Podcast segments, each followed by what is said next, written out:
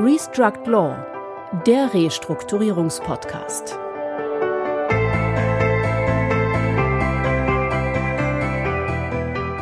Herzlich willkommen, liebe Zuhörerinnen und Zuhörer, zu unserem Podcast Restruct Law, dem Restrukturierungspodcast. Mein Name ist Christian Heinze.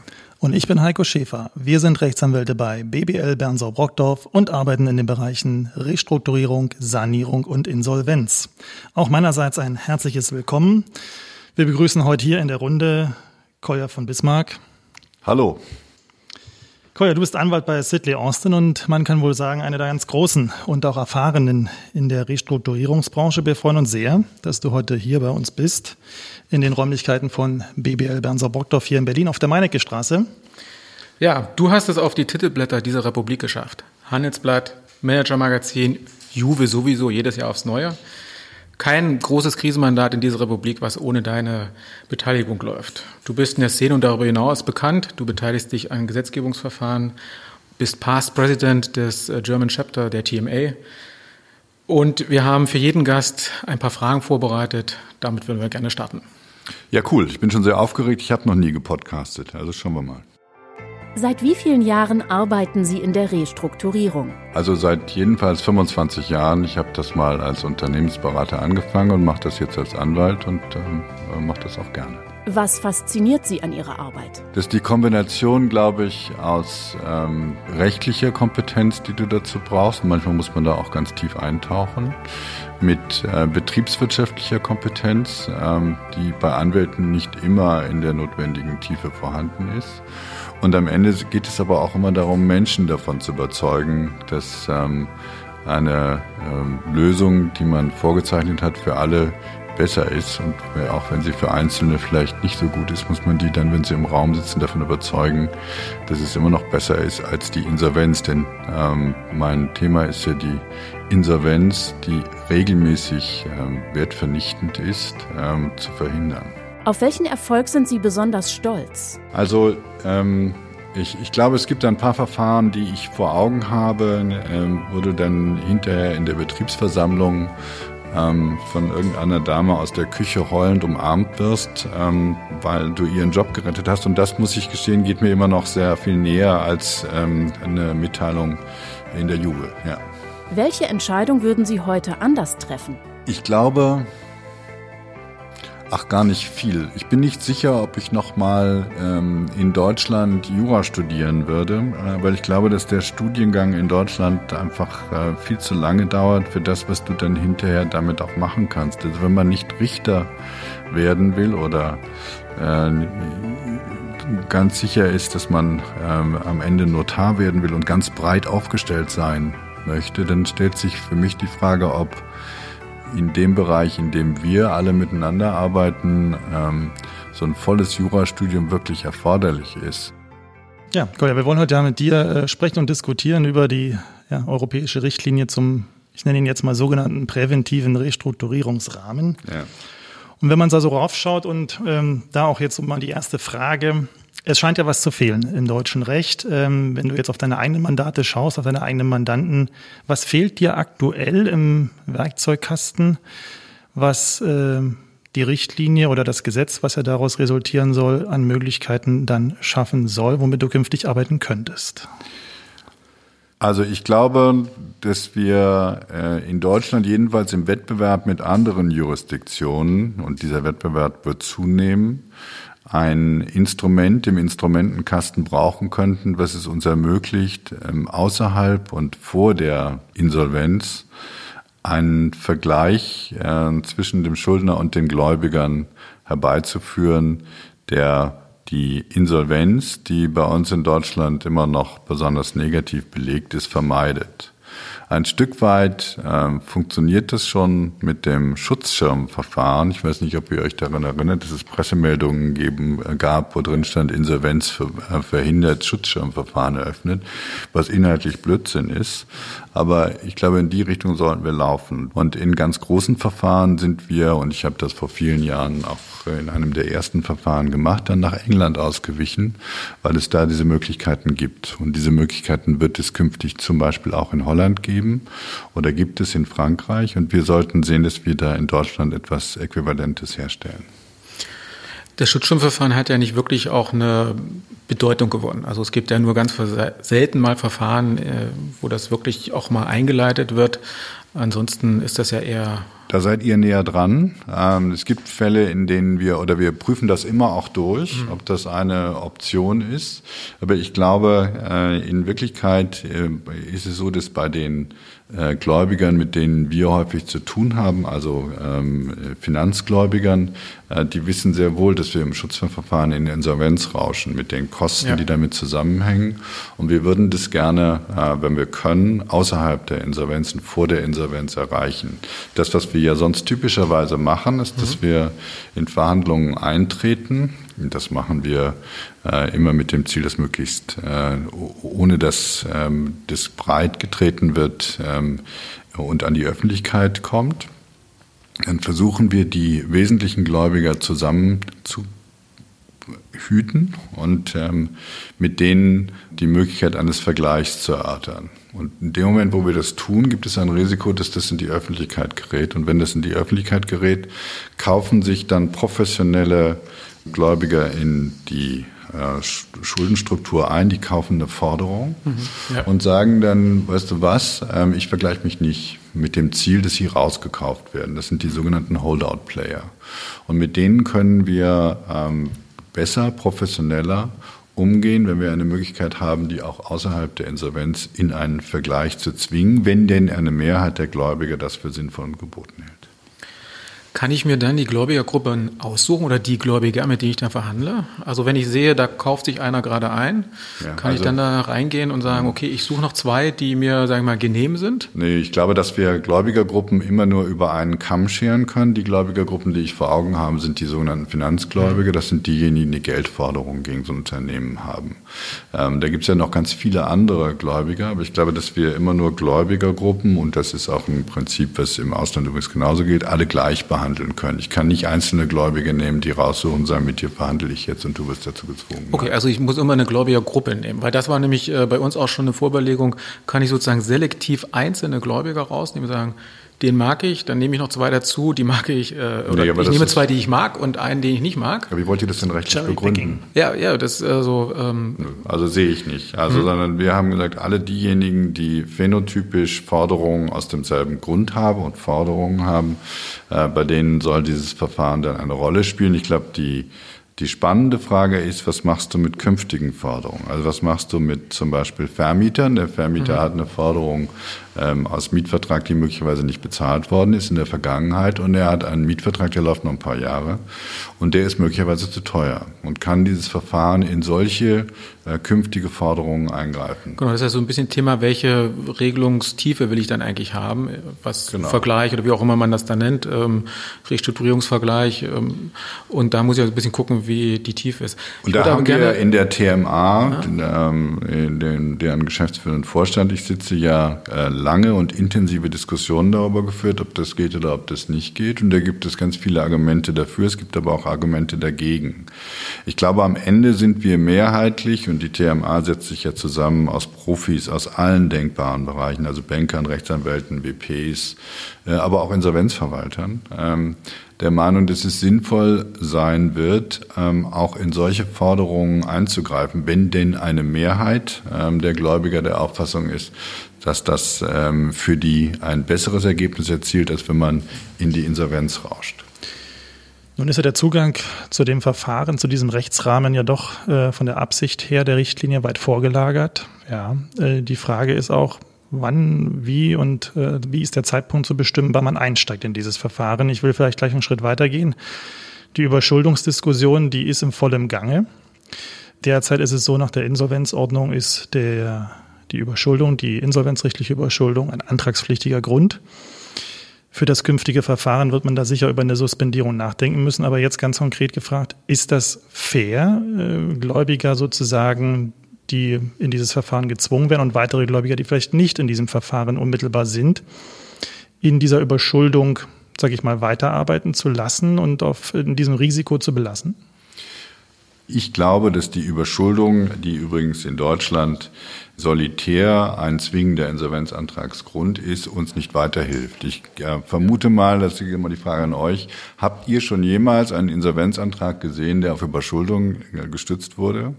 Ähm, ich habe noch nie einen gesehen und wir raten auch immer davon ab. Ähm, die Überschuldung ähm, festzustellen, setzt voraus, dass du eine Prognoseentscheidung ja. fällst. Und für diese Prognoseentscheidung kann typischerweise ein äh, Geschäftsführer, Vorstand, Finanzvorstand nicht selber fällen. Das heißt, er muss sich nicht nur anwaltlichen, sondern auch betriebswirtschaftlichen Rat holen. Das führt zu einer Gutachterschlacht. Ja, ja. Und diese Prognoseentscheidung ist immer ähm, möglicherweise richtig, möglicherweise falsch. Äh, die Zahlungsunfähigkeit ist eindeutig feststellbar. Die Zahlungsunfähigkeit ist für uns äh, der Punkt, an dem ich ähm, aus einem vor- und außerinsolvenzlichen Verfahren zwingend in ein förmliches Insolvenzverfahren umsteigen muss. Und die Frage ist, warum nicht die drohende Zahlungsunfähigkeit, die sich weitgehend überschneidet mit der fehlenden Fortführung der Bestehensprognose, äh, ein Grund sein sollte, in dieses Verfahren einzusteigen. Ähm, wir wollen ein, wir wollen nicht, wir wollen keine gerichtliche Überprüfung. Ich halte das auch für falsch. Wir wollen, ich will auch keine Überprüfung durch einen Gutachter. Darfst du da rein oder darfst du da nicht rein? Sondern ich glaube, dass du in dieses, diese vorinsolvenzliche Sanierung nur dann gehen wirst, wenn die Mehrheit der Gläubiger der festen Überzeugung ist, dass sie mit einem solchen ähm, Schuldenbereinigungsverfahren oder Vertragshilfeverfahren, mhm. wie wir das ja auch nennen. Wobei äh, Mehrheit, Mehrheit der Gläubiger heißt dann ja Mehrheit der Gläubiger, mit denen ich sozusagen dieses Verfahren durchschreiten will. Also nicht, nicht die Gesamtgläubiger. Nein, also es sind die, es sind, ich meine die Mehrheit der Gläubiger, in deren Rechte eingegriffen würde durch das Verfahren. Genau. Ja. Mhm. Also da muss ich ja sozusagen schon mal vorher gucken. Also das hatten wir ja schon zu sagen, ich habe bestimmte Gläubigergruppen, auf die will ich dann zugehen, die beziehe ich damit ein und dann brauche ich innerhalb dieser Gruppen auch eine Mehrheit ähm, weil die sagen, okay, wir, wir versprechen aber, uns etwas von dem mh. Verfahren. Also ihr müsst euch mal vorstellen, wie läuft das in dem wirklichen Leben ab? Das ist ja in etwa so, wie das, wie das im Moment bei uns auch läuft. Das heißt, wir sehen, in Unternehmen geht es schlecht, die Geschäftsführer, der Vorstand, wer auch immer, möglicherweise auch die Bank meldet sich und sagt, wir haben da ein Problem. Mhm. Die werden irgendwann, wie das heißt, die Covenants reißen. Ja? ja. Und dann ähm, führst du ein Gespräch mit äh, wesentlichen Gläubigern und sagst, könntet ihr euch vorstellen, dass wir uns darauf einigen, dass wir die Bedingungen, unter denen ihr diesem Unternehmen Kredit gewährt, ändert? Mhm. Und wenn das die wesentlichen Gläubiger für sinnvoll und geboten halten, dann überlegen wir, wie wir eine äh, Gruppe herstellen, in der das, ähm, was die äh, wesentlichen Gläubiger machen, auch für die anderen gleichgelagerten Gläubiger gilt. Ja, weil die Grundüberlegung bei den Banken ist ja immer, das kennt ihr doch auch. Ja, ich muss ja immer. Ich mache das nur dann, wenn ja, die anderen genau. auch mitmachen. Werden wir Szenarien sehen, ähm, wo sozusagen der Gläubiger auf die Geschäftsführung zugeht und sagt, ich beobachte dich ganz genau. Ich glaube, da kommt ein Problem in den nächsten sechs, zwölf, 24 Monaten auf dich zu. Ich halte das für möglich. Kümmer, kümmer dich mal darum. Und ich halte es auch für denkbar. Ähm, ich habe ähm, solche Situationen gesehen. Ich glaube, die äh, große Mehrheit der Situationen wird so sein, dass der ähm, Schuldner selbst äh, feststellt, die Zahlen, die ich jetzt hier gerade bekomme, von innen sehen so schlecht aus, dass ich möglicherweise äh, gegen die äh, Bestimmungen meines Kreditvertrages verstoße, mhm. dass ich irgendwann äh, die Miete nicht mehr zahlen kann. Und das ist der Punkt, wo die dann mit ihren Gläubigern in Kontakt treten. Dass der Gläubiger es sieht, bevor der Schuldner es merkt, scheint mir nicht besonders wahrscheinlich, aber vorstellbar ist, dass der Gläubiger sagt, hör mal zu, du malst das alles viel zu bunt, das genau. funktioniert nicht. Also das ist ja so ein bisschen das Thema, das beobachten wir ja ganz häufig, ähm, dass einfach die Augen verschlossen werden ne? von Seiten der Geschäftsführung, dass sie sagen, nee, ist doch alles super aus unserer Sicht. Ähm, und wenn man vielleicht etwas objektiver drauf schaut, sagt man, äh, das ist überhaupt nicht super, sondern das läuft irgendwie in die falsche Richtung. Und also dass es da sozusagen so einen Impuls gibt und dann, äh, aus meiner Sicht hängt er dann an diesem Impuls oder auch die Frage dran, ähm, habe ich als Geschäftsführer oder als Geschäftsführung eine Verpflichtung auf mehr auch mit so einem Restrukturierungsrahmen mehr auf die Interessen der Gläubiger zu schauen, weg ein bisschen vom, vom Unternehmen auch hin zu den Gläubigern, so eine Interessenverlagerung. Auch Stichwort Frühwarnsystem. Das sieht die Verordnung ja vor. Ein genau. Shift of Fiduciary Duties, also der Pflichten ja. der Geschäftsführung in dem Moment, wo du sagst, es ist überwiegend wahrscheinlich, dass ich ähm, meine Schulden nicht mehr in vollem Umfang bedienen kann. Dann stellt sich die Frage, wem äh, dienst du dann noch als ähm, Organ dieses Unternehmens? Und dann finde ich es richtig, wenn man sagt, dann sind die Gläubiger diejenigen, mit denen ich mich auseinandersetzen muss und nicht mehr die Gesellschafter. Aber das ist natürlich schon ein ziemliches, also finde ich, schon ein ganz wesentlicher Punkt eigentlich, dass ich relativ frühzeitig schon so eine Verschiebung der Interessenwahrnehmung habe, auch auf Geschäftsführerseite. Ja. Ja, gut, das ist auch ein großes Problem und das ist auch ähm, ein, eine harte Nuss, die es zu knacken gilt, äh, insbesondere dann, wenn man, wie wir glauben, wie ich auch glaube, in einem solchen Verfahren in Rechte der Gesellschafter eingreifen muss. Das Problem dabei ist ja, dass der Gesellschafter, der sieht, dass möglicherweise ihm Anteile weggenommen werden in dem Verfahren, ähm, wird ähm, möglicherweise kein großes Interesse daran haben, da reinzugehen. Und dann stellen Sie ja so verschiedene Themen, die dann da dranhängen. Ne? Also einmal Haftung ähm, des Organs, dann noch Frage, kann ich denjenigen dann überhaupt noch abberufen oder ist sozusagen, wenn ich so ein Restrukturierungsverfahren gehe, ist das sozusagen auch ein Schutz vor Abberufung? Ähm, also das wären so alle so, so Punkte, glaube ich, äh, die man. Aber da bin ich voller Vertrauen, dass das äh, BMJV sich da, ähm, die betreiben das ja ähm, seit geraumer Zeit mhm. und machen da ganz kluge auch Anhörungen, in denen diese Themen angesprochen werden. Die Richtlinie sieht vor, dass, der, dass die nationalen äh, Gesetz- und Verordnungsgeber dafür Regelungen schaffen können, die genau das, mhm. glaube ich, bewerkstelligen, was ihr meint, nämlich, dass die ähm, äh, Organe, die Vertretungsorgane eines ähm, Schuldners äh, in, in der, einer Kapitalgesellschaft oder faktischen Kapitalgesellschaft ähm, irgendwann sich eher um ihre ähm, Gläubiger kümmern müssen als um die Gesellschafter, was ich auch richtig finde. Ich würde gerne an den Punkt mal einhaken und ähm, auch die Überlegung mit anstellen. Ich meine, diese Definition der drohenden Zahlungsunfähigkeit, du sagtest vorhin, Zahlungsunfähigkeit lässt sich äh, relativ klar feststellen. Da stellt sich einerseits die Frage, Zeitraum der drohenden Zahlungsunfähigkeit, wie weit darf ich und muss ich vor, äh, vorausschauen und vor allen Dingen nochmal zu dem Punkt auch dann Einstieg in das Verfahren. Wir kennen ja alle die, den Kurvenverlauf der Unternehmenskrise. Am Anfang geht es ja mit Strategiekrise, Absatzkrise schon los. Mhm. Sind das denkbare Stadien, wo ich als Geschäftsführer vielleicht auch mit Unterstützung kreativ werden kann und sage, na ja, ich habe gerade eine Strategiekrise, ich habe da noch andere Themen, sehe jetzt eigentlich noch keinen Anlass, in eine Prüfung für drohende Zahlungsunfähigkeit einzusteigen, mache das aber trotzdem und kreiere zum Beispiel, ich sag mal, in 36 Monaten einen Zeitpunkt, wo ich genau bei Fortsetzen dieser vielleicht nicht sinnvollen Strategie diesen Punkt erreiche. Frage ja. also Missbrauch. Hm. Also äh, das wird die, die zweite große Nuss sein, oder eine der großen Nüsse, die es dazu knacken gilt, dass man den Missbrauch verhindert. Mir in den Verfahren, die ich bislang beobachtet habe, schien das nie ein wirklich großes Problem zu sein, ähm, weil ich der Auffassung bin und bleibe, dass in dem Moment, wo ich eine Vielzahl von Gläubigern habe und 75 Prozent dieser Gläubiger davon überzeugen muss, dass es mir tatsächlich, wenn mir jetzt nicht geholfen wird, in einem Zeitpunkt X so schlecht geht, dass ich in die Insolvenz gehen muss, dann werden die Gläubiger ähm, sich einem Vergleich nicht entgegenstellen. Die Situation, die du gerade beschreibst, ist eine Situation, die möglicherweise eher bei kleineren Situationen, bei den sogenannten KMUs auftritt, wo es dann einen wesentlichen Gläubiger gibt ähm, und ähm, einen Geschäftsführer, der versucht äh, über den Missbrauch dieses Verfahrens und äh, dazu gab es ja auch in den letzten Jahren immer wieder mal Pressemeldungen, mhm. ähm, sich einen Vorteil zu verschaffen. Ich ähm, äh, sehe das als Problem, bin aber auch dann zuversichtlich, dass man das lösen kann. Der Prognosezeitraum, den du zu Anfang angesprochen hast, ähm, dürfte es nicht sein, weil ich nicht glaube, dass du eine größere Trefferwahrscheinlichkeit hast, wenn du sechs Monate in die Zukunft guckst versus anderthalb Jahre. Ich würde noch mal ein bisschen bei dem KMU-Thema bleiben. Mhm. Ähm, die Richtlinie bezieht die ja ausdrücklich ein. Ich habe so die Befürchtung, dass das einfach schon aus Kostengesichtspunkten gar nicht für jedes Unternehmen, also je weiter runter ich komme, sozusagen in der Größe, ähm, irgendwann kreuzen sich sozusagen die Kosten des Verfahrens auch. Ähm Warum sind das so wahnsinnig viele Kosten für dieses Verfahren? Wen muss ich denn einbinden? Also ich muss, glaube ich, ähm, jemanden einbinden, der betriebswirtschaftlich das begleitet, ähm, weil ich ja mit bestimmten Gläubigern verhandle. Da habe ich gegebenenfalls auch Moratorium, was auch immer. Aber die anderen Gläubiger, da muss ich ja gucken, dass es bei denen noch weiterläuft. Da bin ich auch der Auffassung, darf es nicht dazu führen, dass ich weiter in eine Überschuldung reinrutsche. Also da muss ich gucken, dass sozusagen mein Überschuldungsgrad gleich bleibt, wenigstens.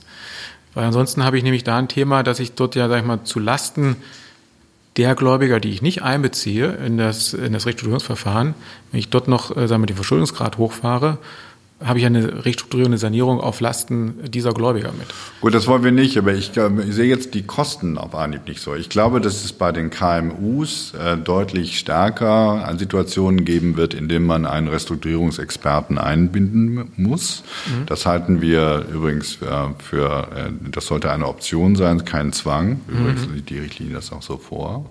Aber wenn jemand wie ihr dann sagt, ich kümmere mich darum, ich führe diese Verhandlungen, ich stelle mir die Frage, brauche brauche ich hier ein Moratorium und wenn ja, wer wird von diesem Moratorium erfasst? Das sind Kosten, die doch vermutlich auch bei einem KMU deutlich beherrschbar sind, beherrschbarer sind als der Einschlag in das Unternehmen, den Unternehmensgegenstand und auch das Geschäftsmodell, der entsteht durch die Insolvenz. Das naja. wisst ihr doch als Verwalter. Ja, aber ich habe natürlich, also ich habe den, äh, ich brauche jemanden irgendwie für die Betriebswirtschaft, ich brauche jemanden, der, sagen wir mal, das Verfahren beherrscht. Nee. Der für die Betriebswirtschaft sitzt im Unternehmen. Du sitzt, du kommst rein, bist der Restrukturierungsexperte und lässt dich mit den ähm, relevanten Daten ähm, beliefern und machst daraus einen ähm, Restrukturierungsplan, den du dann den Gläubigern vorstellst. Warum soll das Aber auf Anhieb so wahnsinnig? Du musst doch immer, der, der Vergleichsmaßstab ist, was kostet alle Beteiligten die Insolvenz? Ja, ja, ähm, aber also ich glaube, der Maßstab ist also der Maßstab ist richtig, aber ich glaube, die Kosten verlagern sich schon ein bisschen, weil erstens ist es nicht der Regelfall, dass sag mal, das Unternehmen tippitop geführt ist und ich da ja sofort jemanden habe, der sagt, alles klar, ich habe ständig nee, hier den, ja den Überschuldungsgrad im, im. Blick. Ne? Also ich muss ja. da schon jemanden zusätzlich mit reinholen. Ich habe den Restrukturierungsbeauftragten, Berater. Ähm, ich werde auf Seiten der Gläubiger, mit denen ich verhandle, äh, Leute haben, die auch sagen wir mal, professionell dann mit zutage treten, sagen, mit an die Seite treten, sagen, Hallihallo, was passiert eigentlich gerade? Sind wir hier richtig dabei? Und die dabei? werden am Ende sagen, wir wollen auch bezahlt werden, genau. das ist Teil der Kosten. Das genau, und die werden natürlich auch übertragen, mhm. sagen wir mal, übergeholfen dann mit der, der, der Schuldnerin des Unternehmens. Genau. Äh, so. Also mhm. was ich in der Insolvenz ja auch nicht zwingend habe. Ne? Da bleibt jeder Gläubiger auf seinen Kosten erstmal sitzen. Ja, aber fängt das nicht schon früher an? Wir haben ja das Thema Frühwarnsystem. Die Unternehmen sind gehalten und ja, auch teilweise mit Checklisten gehalten, dort Tools zu etablieren, um frühzeitig Krisenanzeichen sichtbar zu machen. Das kostet schon Geld. Die Adressaten sollen ja Steuerberater, Wirtschaftsprüfer sein. Das wird, glaube ich, schon zu mehr Aufwand und damit auch mehr Kosten schon im Vorfeld auch sorgen, oder? Das mag sein. Äh, allein mein Vertrauen darin, dass ein Frühwarnsystem dazu führt, dass äh, deutlich mehr ähm, äh, Erkenntnis bei den Organen des Unternehmens über den Zustand dieses Unternehmens entsteht und die dann auch entsprechend reagieren, ist begrenzt. Also ich glaube ja auch nicht an die Warnfunktion der Abschlussprüfer und Steuerberater, dass ähm, da warten wir ja schon viele Jahre drauf und es ist nichts also, geworden. Entschuldigung, ihr macht das doch lang genug, ja, genauso wie ich. Ihr habt alle diese Berichte gesehen, die hinten und vorne nicht gestemmt haben ähm, und die dann äh, sozusagen die Themen rausqualifiziert werden, warum sie das alles nicht haben sehen können. Ähm, am Ende ähm, sind die professionell beratenden Gläubiger diejenigen, die vermutlich ein sehr viel besseres Verständnis davon haben, wie es dem Unternehmen geht. Das wissen übrigens auch regelmäßig diejenigen, die das Unternehmen seit vielen Jahren auf Seiten irgendeiner Bank betreuen die ja, wissen, wo ihre Schlawiner sitzen und was die können, was die nicht können. Und mit denen ähm, darüber nachzudenken, ist das Geschäftsmodell an sich tragfähig? Ähm, was muss sich bei dem Unternehmen ändern, ähm, um es ähm, zu sanieren? Ähm, und die Sanierung ist ja nie nur eine finanzwirtschaftliche, sie muss ja auch eine ertragswirtschaftliche sein. Ich muss das Geschäftsmodell wieder gerade rücken. Ähm, das scheint mir schon sinnvoll und ich glaube nicht, dass man das zwingend nur in der Insolvenz kann. Also ich glaube, dass wir das auch in Deutschland, auch außerhalb und vor der Insolvenz hinkriegen müssen. Denkst du, wir brauchen ein, ein Regelungsumfang, also in der Regelungstiefe, wenn ich dann so einen Vergleich aufsetze, der dem des Insolvenzplanes entspricht? Also sprich auch hin bis zu ähm, Gesellschafterveränderungen etc. Oder, also ja, ich glaube, dass wir in Gesellschafterrechte, wir müssen einen Debt-to-Equity-Swap hinkriegen. Also wir müssen die Möglichkeit haben, äh, den Gläubigern Anteile am Unternehmen zu übertragen, auch gegen den Widerstand äh, der Gesellschafter. Das ist ein Riesenthema, das war es auch schon äh, immer ein Riesenthema in Deutschland, aber ich glaube, das ist sinnvoll und geboten. Und als Insolvenzverwalter müsst ihr das doch auch sehen. Entschuldigung. Ja, ja klar, aber ist das eine Frage, die ich in einem außergerichtlichen Restrukturierungsverfahren regeln soll, kann? Ja, ich muss mir Gedanken darüber machen, ob ich in Gesellschafterrechte eingreifen kann, wann ich das tun kann, oder welchen Voraussetzungen, mit welchen Wirkungen. Ja, in der Tat. Hm. Warum ist das so wichtig außerhalb? Also ich würde es eher im Weil Verfahren sehen, muss ich ganz, also im Insolvenzverfahren sehen, muss ich Ja, nö, das na genau. ähm, also Warum? die, äh, weil der ich als Bankgläubiger ähm, mhm. äh, mir die Meinung bin, würde, warum soll ich jetzt von meinen Forderungen etwas wegnehmen, wenn das dazu führt, dass der Gesellschafter plötzlich wieder wunderbar dasteht und ich als Bank sage ich immer zunächst einmal müssen die Gesellschafter ran. Also das sehe ich nicht. Dass das, ähm, äh, was wäre denn eure Vorstellung? Das heißt, ich, äh, die, die Gesellschafterrechte darf ich nur in der Insolvenz eingreifen. Dann ja. dürfte dieses Verfahren äh, in vielen Fällen nicht die erforderliche Mehrheit erreichen. Weil der Austausch des Gesellschafters schon im Vorfeld. Nein, weil der Gesellschafter er geht doch, wenn wir, ich, ich äh, führe einen Vergleich herbei. Und dieser Vergleich führt dazu, dass ähm, Gläubiger auf ihre Forderungen verzichten, die Forderungen modifizieren, die kriegen weniger mhm. Geld, als sie vorher kriegten. Und der Gesellschafter ja. hat immer noch seine Anteile, kriegt dasselbe. Was sagst du denn da als Bankenberater? Machen wir? Ja gut, das ist ja das Thema, dass ich sage, okay, wenn es dann äh, Gewinneausschüttung etc. pp. oder Akkumulierung von Gewinnen gibt, dass ich die sozusagen als, als Gläubiger auch abgreifen kann. Da gibt es ja Regelungen, die ich da treffen kann. Aber dann bist du doch schon dabei. Du willst also in die Gesellschafterrechte eingreifen. So, die Frage ist, willst du den dazu zwingen? Willst du dem sagen, weil am Ende, wenn der ein Blockadepotenzial hat und sagt, ich mache das nicht mit, ähm, dann ist das ganze Verfahren zahnlos. Ich würde vielleicht mal den, den Blick jetzt so Richtung, Richtung Zukunft äh, lenken wollen, weil wir kommen, glaube ich, auch langsam zum Ende. Ja. Wir haben gesehen, glaube ich, es gibt viele. Leider, muss ich sagen. Ja. Wir könnten noch ein Stündchen. Definitiv. Es gibt viele Punkte, die äh, strittig sind, stark diskussionswürdig sind, die von dir, ja auch als äh, harte Nüsse beschrieben worden sind. Wenn man jetzt mal den Blick auf das Gesetzgebungsverfahren lenkt, wo stehen wir jetzt gerade? Haben wir schon in der Diskussion im BMJ einiges hinter uns? Kann man schon an einige Punkte aus deiner Perspektive einen Haken machen? Und welche Punkte sind es, wo du glaubst, da wird noch stark gestritten werden? Also ähm, ich fürchte, das ähm, kann ich nicht wirklich beurteilen. Es gab eine Reihe von Anhörungen, die das BMJV äh, durchgeführt hat, äh, mit einer Vielzahl von äh, Beteiligten, äh, bei denen ganz kluge Fragen gestellt wurden. Und äh, der Herr Bornemann, der dafür zuständig ist, ähm, kreuzt auch immer wieder auf ähm, äh, Veranstaltungen auf, die er auch besucht, bei Insolvenzverwaltern, bei Beratern äh, und berichtet über den Stand. Ähm, äh, mein Eindruck ist, äh, dass nichts bisher ähm, vollständig abgeschlossen ist im Prozess und dass es bei ganz vielen Themen immer noch Beratungsbedarf gibt. Und ich glaube, das wird so ablaufen, dass ähm, wir irgendwann im, äh, zu Beginn des äh, nächsten Jahres einen ersten Entwurf bekommen werden, der dann im Fachpublikum, wie man das, glaube ich, so nennt, aber insbesondere auch politisch diskutiert werden wird. Ähm, aber ich kenne jetzt, wüsste kein Thema, wo ich sicher sagen kann, dass ähm, die ähm, es einen abgeschlossenen politischen Meinungsbildungsprozess gibt, der sagt, das ist das in die Richtung, die wir jetzt laufen werden. Seht ihr das anders? Also wir haben ähm, schon mal gehört, dass es eventuell auch etwas schneller geht. Also dass wir möglicherweise schon zum Jahresende einen Entwurf haben. Also ich zweifle da so ein bisschen dran, dass es so schnell geht. Ähm, aber ich denke schon, dass es so ein bisschen Druck gibt, sagen wir mal, die Krise, die möglicherweise sich am Horizont abzeichnet, dafür braucht man es ja eigentlich. Die ne? zeichnet sich nicht möglicherweise ab, die zeichnet sich ab. Okay, ja. Schön, also dass wir du so sehen, pessimistisch bist. wir sehen, es ist und äh, bleibt ganz sicher spannend. Und ähm, es gibt noch viel zu diskutieren, auch in Zukunft. Wir sind leider ja schon am Ende unseres, unseres Podcasts angekommen. Wie immer freuen wir uns auch hier in dem Zusammenhang über Fragen, Anregungen, Kritik, aber auch Lob. Und äh, Sie können uns über LinkedIn und im Netz unter www.restruct.law erreichen. Und ja, wir sagen Danke, Koya. Ich bedanke mich für eure Geduld. Ja. Es war sehr aufregend, mein erster Podcast. Okay, wir mhm. gucken dann mal aufs Ergebnis. Ja. Ähm, vielen Dank an dich, dass du da warst. Vielen oh. Dank äh, fürs Zuhören, alle da draußen. Wir freuen uns auf das nächste Mal und wünschen bis dahin viel Spaß beim Sanieren. Ja, vielen Dank. Servus. Tschüss und bis Tschüss. bald. Moin. Restruct Law, der Restrukturierungspodcast von BBL.